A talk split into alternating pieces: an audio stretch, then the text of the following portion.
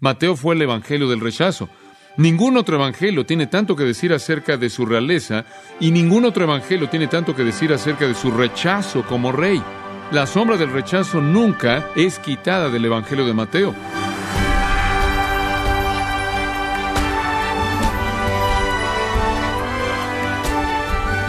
Gracias por acompañarnos en esta edición de Gracia a vosotros con el pastor John MacArthur. El nacimiento de un heredero al trono siempre es motivo de celebración. Sin embargo, no hubo tanta conmemoración por el nacimiento real más importante de todo el tiempo en la historia de la humanidad que el nacimiento de Jesús. Estimado oyente, en esta época de festividades, ha tenido tiempo para considerar cómo el nacimiento de Jesús debería figurar en los regalos que da en sus reuniones familiares y desde luego en su adoración? Quiero invitarle a que nos acompañe a continuación cuando el pastor John MacArthur explica por qué es importante el nacimiento de Jesús, lo cual le ayudará a averiguar la verdad sobre la llegada al mundo del Rey, en la serie titulada El nacimiento del Rey, en gracia a vosotros. Tomen su Biblia y pase conmigo al maravilloso Evangelio según Mateo. Quiero darle simplemente algo de trasfondo y no voy a pasar mucho tiempo dándole un panorama del libro. Entonces lo que vamos a hacer simplemente es comenzar a estudiar la primera porción. Vamos a entrar a este maravilloso libro de 28 capítulos y ver lo que el Espíritu de Dios nos tiene que decir. Permítame introducir el tema y el libro un poco para comenzar. En el momento en el que Cristo nació, Israel, como usted sabe, estaba bajo el dominio romano. Y habían muchas cosas acerca del dominio romano que oprimían a Israel. Un aspecto de la opresión de Roma era el sistema aplastante de impuestos. Era un sistema cruel, era incansable y era muy sistemático. Roma había extraído impuestos de una manera muy fuerte de las naciones que había conquistado. Dos impuestos en particular eran recaudados. Uno era un tipo de impuesto que en esencia se comparaba en la actualidad a nuestro impuesto por los ingresos que recibimos. El otro era llamado el impuesto por suelo, el cual sería una especie de impuesto por la propiedad o por tierra. Y era interesante la manera en la que esto funcionaba. Los senadores romanos, quienes eran muy ricos en la ciudad de Roma, junto con los magistrados muy ricos y predominantes en la sociedad romana, tenían la oportunidad de comprar mediante una subasta pública los ingresos de cierto país a un precio fijo y después quedarse con esos ingresos durante cinco años, en otras palabras, una especie de coalición de senadores ricos romanos, compraba el derecho del gobierno romano para recaudar los impuestos de la nación de Israel durante un periodo de cinco años. Entonces, dependía de ellos extraer tanto como podían. Eran llamados los publicanos. Y ellos contrataban esclavos y personas ahí en la nación de la cual ellos habían recibido el permiso para recaudar los impuestos, contrataban a estas personas para que de hecho ellos fueran los recaudadores de impuestos. Entonces lo que usted tiene aquí es que estas personas trabajaban para recaudar impuestos, para darle a los senadores ricos que han comprado por parte de él gobierno romano el derecho de recaudar todo el dinero que podían extraer de esas personas. Ahora estas personas, como dije, en los lugares ricos eran llamados los publicanos. Las otras personas que los recaudaban eran lo que en el Nuevo Testamento son llamados publicanos. Claro que estas personas en el país las veían como traidores porque estaban recaudando impuestos de sus propios compatriotas para darle a personas de una nación extranjera lo que ellos recaudaban y entonces eran vistos como traidores que estaban explotando a sus compatriotas para los capitalistas romanos ricos y estaban haciéndolo para su propia ganancia. Y lo que usted tenía era que los romanos estaban explotando a estas naciones que ellos conquistaban quienes eran dueños de los derechos y después tenía aún una explotación mayor por parte del recaudador mismo para poder llenar sus propios bolsillos. Ahora los recaudadores de impuestos o publicanos, como el Nuevo Testamento los llama, estaban al mismo nivel de las rameras, así eran vistos. Eran considerados como los paganos, estaban al mismo nivel de los paganos, eran vistos como los ladrones y asesinos, y entonces no estaban, no gozaban de muy buena reputación. Ahora, uno de estos publicanos que trabajó para alguna coalición rica de senadores romanos fue un hombre llamado Mateo, Leví. Y si usted ve conmigo por un momento el capítulo 9 de Mateo y el versículo 9, se lo voy a presentar en términos de su cronología en la historia de la vida de Jesús. Mateo 9, versículo 9. Pasando Jesús de allí, vio un hombre llamado Mateo, que estaba sentado al banco de los tributos públicos y le dijo, sígueme, y se levantó y le siguió.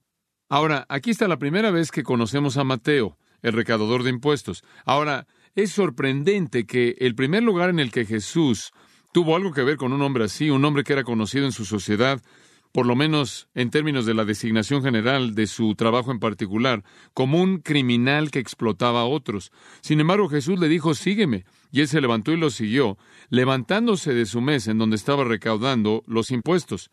Algunos han dicho, y estoy seguro que solo Jesucristo pudo haber llevado a cabo esa transformación de convertir un publicano en un apóstol, y así fue el milagro de Mateo, quien se volvió entonces en el escritor del primer registro de los evangelios. Solo hay un evangelio, las buenas nuevas de Jesucristo es un mensaje singular, pero hay cuatro evangelios y los llamamos evangelios históricamente, aunque son simplemente cuatro escritores escribiendo de un evangelio. Y lo que me parece interesante es que realmente no queremos ser injustos y no debemos condenar de manera innecesaria al hombre porque él tenía una profesión de lo peor. Siempre puede encontrar usted a un buen hombre en un negocio malo de vez en cuando, y quizás este fue el caso con Mateo. Por lo menos Jesús vio en él algo que era útil, y cuando Jesús le habló, inmediatamente él siguió, lo cual nos lleva a creer que él quizás estaba muy familiarizado con Jesús. Quizás él había sido muy, muy justo. Él aparentemente no percibe ninguna necesidad de salir y pagar todo lo que él ha robado. Jesús lleva a este hombre a un círculo asombrosamente cercano a él de doce personas. De hecho, hubieron doce personas en la historia del mundo que tuvieron el tipo de relación con Dios que Mateo y los otros once apóstoles tuvieron, y solo doce.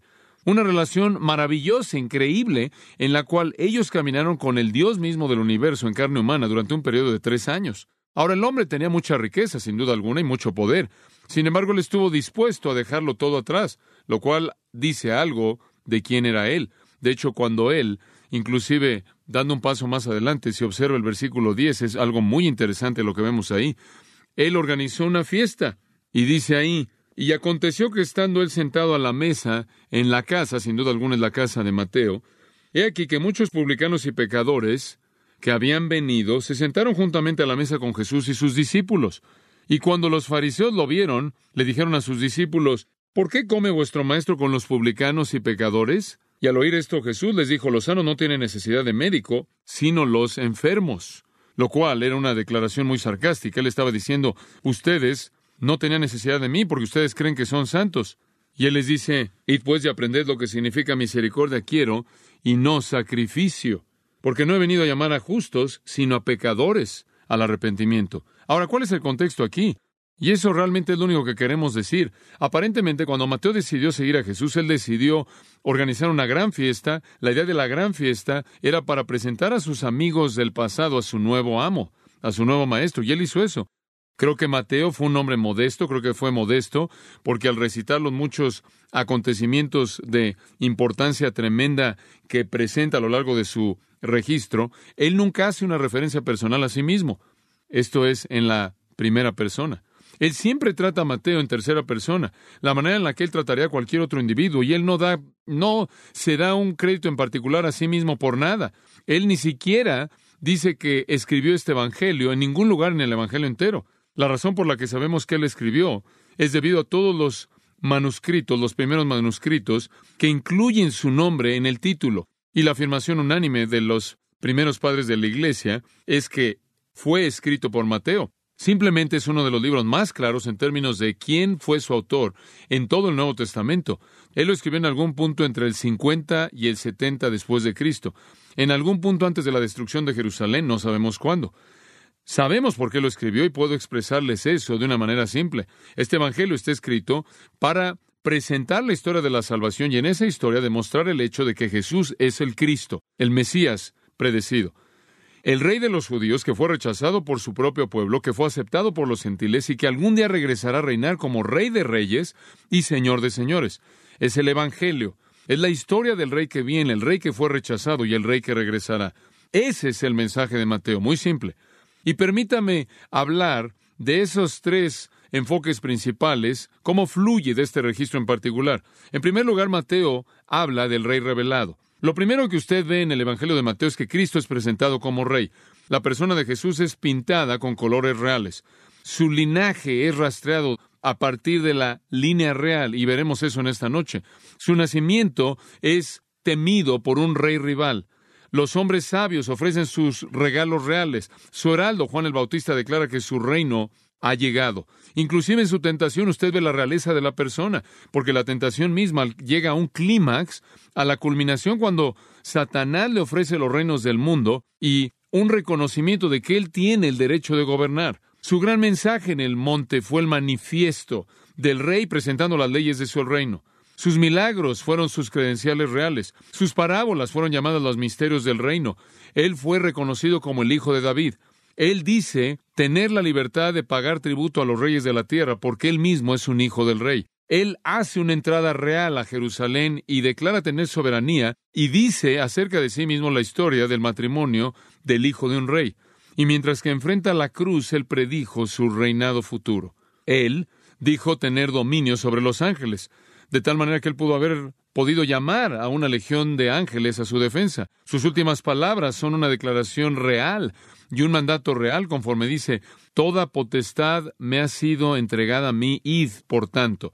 Y entonces Mateo lo presenta como rey un rey revelado, y después el rey toma otra faceta, otro enfoque, el rey rechazado. Y conforme estudiamos el Evangelio de Mateo, vamos a ver que el pueblo a quien él vino y por quien él y de quien buscó su misión nunca se la dio y él fue un rey rechazado. Mateo fue el Evangelio del rechazo. Ningún otro evangelio tiene tanto que decir acerca de su realeza y ningún otro evangelio tiene tanto que decir acerca de su rechazo como rey. Antes de que naciera, su madre estaba en peligro de ser rechazada por José. En su nacimiento, Jerusalén se turbó y Herodes buscó quitarle la vida.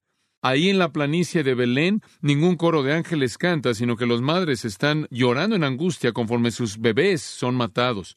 Él tuvo que huir por su vida. Él fue llevado por sus padres, huyendo por su vida para vivir treinta años en la oscuridad de una pequeña villa llamada Nazaret. Su precursor fue colocado en un calabozo y finalmente decapitado. Él no tenía ningún lugar donde poner su cabeza. Sus parábolas indican que su reino no será aceptado en esta época. Inclusive en su muerte él dijo, Dios mío, Dios mío, ¿por qué me has desamparado? Ningún ladrón penitente está orando. No hay palabra alguna de empatía humana que se habla. Aquellos que pasan ahí se burlan de él y lo menosprecian y contratan a soldados para mentir inclusive acerca de su resurrección. En ningún otro evangelio el ataque contra Cristo es tan amargo como en Mateo de principio a fin. Entonces el rey es revelado y el rey es rechazado. Pero Mateo también presenta el hecho de que el rey regresa. Y ningún otro evangelio enfatiza tanto la segunda venida como el evangelio de Mateo. Y entonces en un sentido es un evangelio de triunfo. Y cuando usted llega al capítulo 24 y 25 y oye el hecho de que Él va a regresar en las nubes con gran gloria, usted sabe que Él va a reinar de manera definitiva. Y entonces es un evangelio de la revelación de un rey, el rechazo de un rey y el regreso de un rey. Pero para comenzar veamos el capítulo 1. Y Mateo comienza al presentar al rey. El rey es revelado y todo comienza con la familia de Jesús, con el árbol genealógico de Jesús. Si un rey va a ser reconocido como rey, si va a ser creído como rey y si va a tener alguna credibilidad, si alguien va a aceptar el hecho de que él de hecho es un rey, entonces debe comenzar con la prueba de que él viene de una descendencia real. Hubo una línea real en Israel y vino a través de David. En segundo de Samuel capítulo 7, Dios dijo a través del profeta Natán a David que sería a través de los lomos de David que el rey vendría, quien en última reinaría en Israel y establecería un reino eterno. Eso nunca fue cumplido en Salomón y entonces esperaron y esperaron para que naciera alguien de la simiente de David para que cumpliera la profecía. Y entonces si Jesús va a ser el rey, debe ser establecido que él tiene el derecho de reinar porque él desciende de la genealogía de la realeza. Ahora eso es precisamente lo que los versículos 1 al 17 presentan. Leámoslos. Observe. Libro de la genealogía de Jesucristo, hijo de David, hijo de Abraham. Abraham engendró a Isaac, Isaac a Jacob, y Jacob a Judá y a sus hermanos. Judá engendró de Tamar a Fares y a Sara. Fares a Esrom y Esrom a Aram. Aram engendró a Minadab, a Minadab a Nazón y Nazón a Salmón. Salmón engendró de Raab a Boz, Boz engendró de Ruta a Obed y Obed a Isaí. Isaí engendró al rey David y el rey David engendró a Salomón de la que fue mujer de Urías. Salomón engendró a Roboam, Roboam a Abías y Abías a Asa. Asa engendró a Josafat, Josafat a Joram y Joram a Usías. Usías engendró a Jotam, Jotam a Acaz y Acaz a Ezequías. Ezequías engendró a Manasés, Manasés a Amón y Amón a Josías. Josías engendró a Jeconías y a sus hermanos en el tiempo de la deportación a Babilonia. Después de la deportación a Babilonia, Jeconías engendró a Salatiel y Salatiel a Zorobabel. Zorobabel engendró a Abiud, Abiud a Eliakim y Eliakim a Azor. Azor engendró a Sadoc, Sadoc a Akim y Akim a Eliud. Eliud engendró a Eleazar, Eleazar a Matán, Matán a Jacob. Y Jacob engendró a José, marido de María, de la cual nació Jesús, llamado el Cristo. De manera que todas las generaciones desde Abraham hasta David son catorce. Desde David hasta la deportación a Babilonia, catorce. Y desde la deportación a Babilonia hasta Cristo, catorce. Y vamos a detenernos ahí. Dice usted, bueno, ¿por qué tenemos todo esto? Bueno, permítame decirle por qué. En primer lugar, los judíos estaban muy preocupados por sus pedigrís, por sus árboles genealógicos. Si alguien iba a ser presentado a ellos como rey, era absolutamente esencial que tuvieran el árbol genealógico para probarlo. Y de hecho es muy interesante recordar, estoy seguro que usted recuerda esto, que inclusive en el Nuevo Testamento, cuando comienza, ¿qué es lo que José y María están haciendo? Ellos van a ser registrados de acuerdo con su grupo, con su tribu en su propio lugar, porque todavía estaban identificando a la gente de esa manera.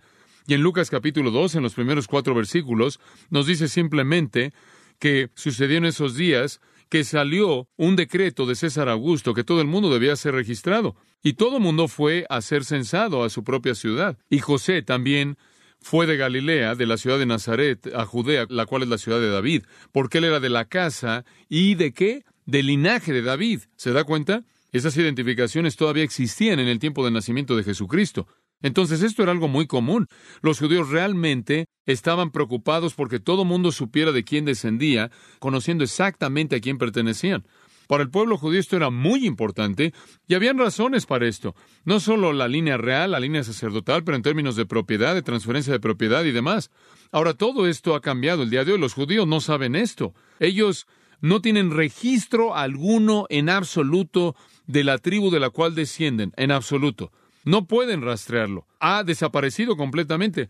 Ningún judío que existe en el mundo el día de hoy podría probar que él es hijo de David. Ahora quiero que sepa algo. Si alguien va a venir diciendo que es el Mesías, nunca va a poder probarlo. Y hay algunos judíos ortodoxos que aún creen que el Mesías va a venir, pero el problema es que nunca va a haber una manera en la que puedan probar su árbol genealógico, lo cual dice esto, Jesucristo es la última persona que se pudo verificar como descendiente y merecedor del trono de David. Si él no es el Mesías, nadie más puede probarlo de manera creíble. Eso es todo. Pero en esta genealogía tenemos lo que llamamos un registro descendiente, llevando a lo largo de José hasta Jesús, un registro descendiente, y desciende de David hasta Abraham, descendiendo hasta José, luego Jesús. En el Nuevo Testamento, la genealogía de Jesús también se registra en el tercer capítulo de Lucas. No necesita pasar ahí, simplemente voy a hacer referencia a ella.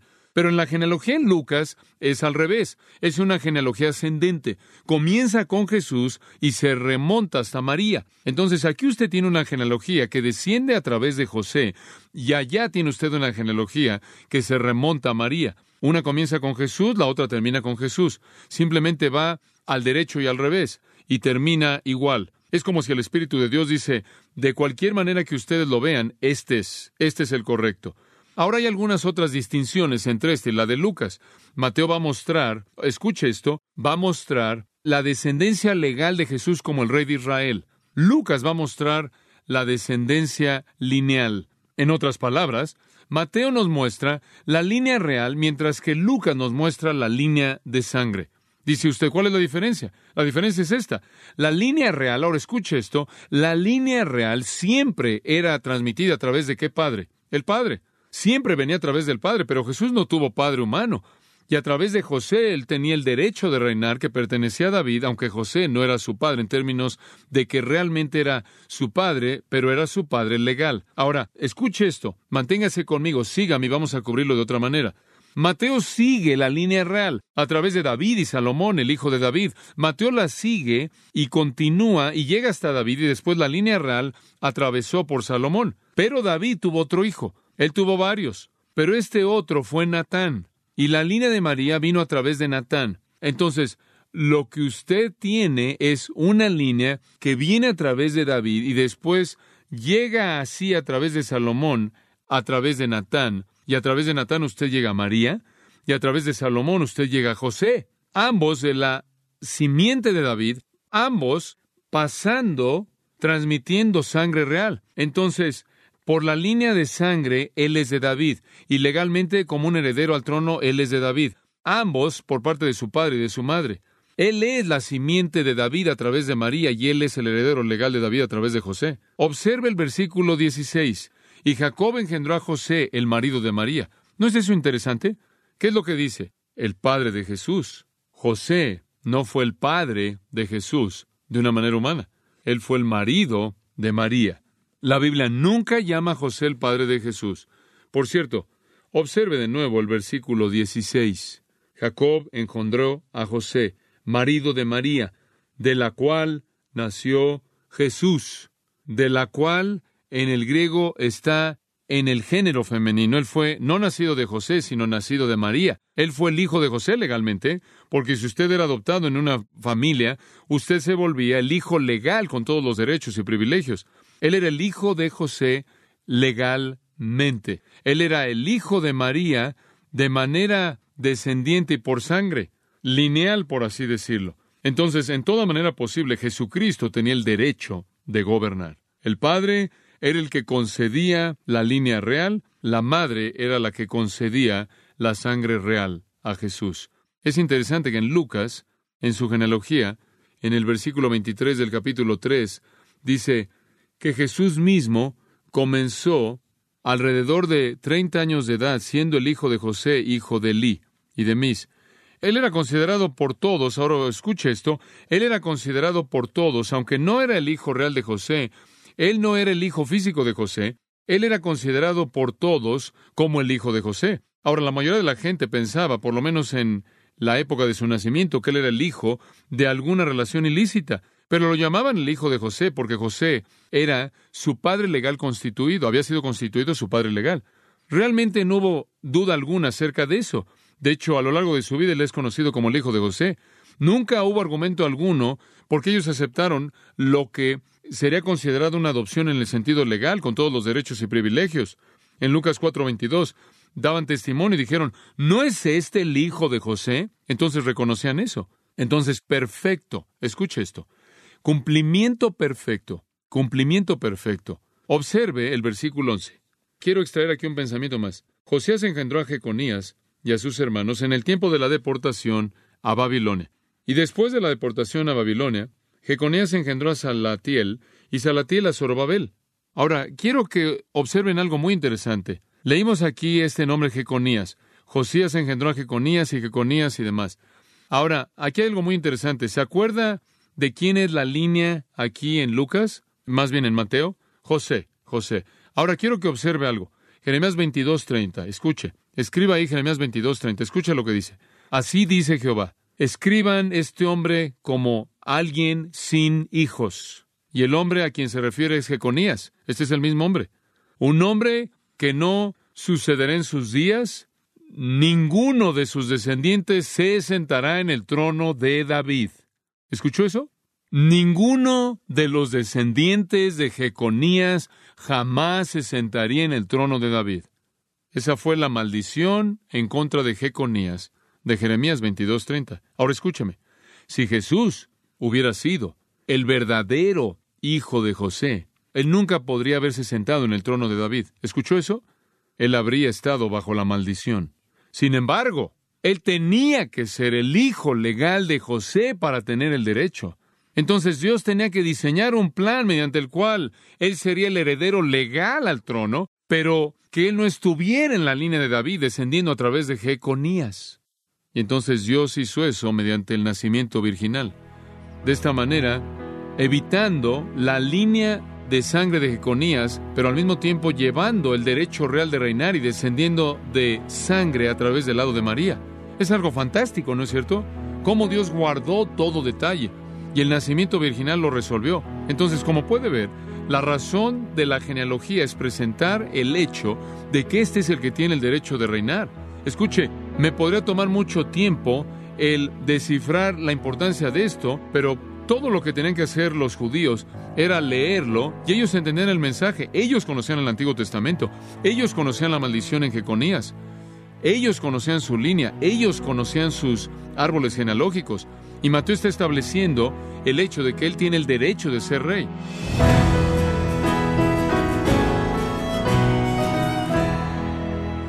Ha sido John MacArthur entregando el plan soberano de salvación de Dios a través de todas las generaciones, parte de la serie El nacimiento del rey, aquí en gracia a vosotros.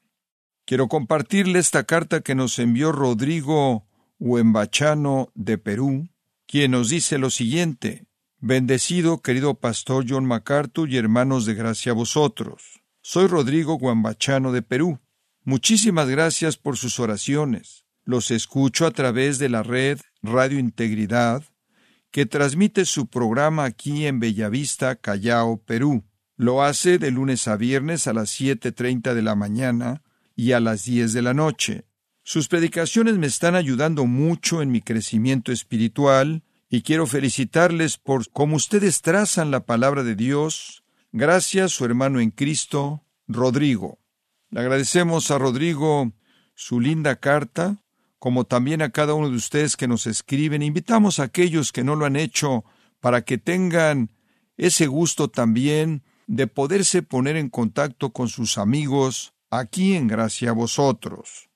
También le comento que puede descargar todos los sermones de esta serie El nacimiento del rey, así como todos aquellos que he escuchado en días, semanas o meses anteriores, en gracia.org.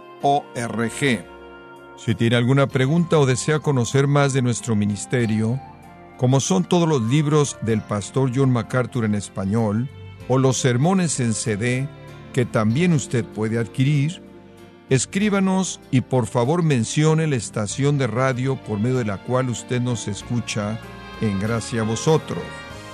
Es importante conocer no solo el país y ciudad de donde usted nos escucha, sino también la radio. Para quienes contactan nuestro ministerio por primera vez, pueden solicitar una copia del mensaje de promoción sin costo alguno, un mensaje por oyente únicamente. Si usted vive en los Estados Unidos o Puerto Rico, escríbanos a Gracia Vosotros, P.O. Box 4000, Panorama City, California 91412. O puede escribirnos a través del siguiente correo electrónico radio arroba En nombre del pastor John MacArthur, de nuestra asistente administrativa Jessica Fonseca, así como del personal, queremos darle las gracias invitándole para que nos acompañe en la próxima edición y juntos continuar desatando la verdad de Dios un versículo a la vez, en gracia a vosotros.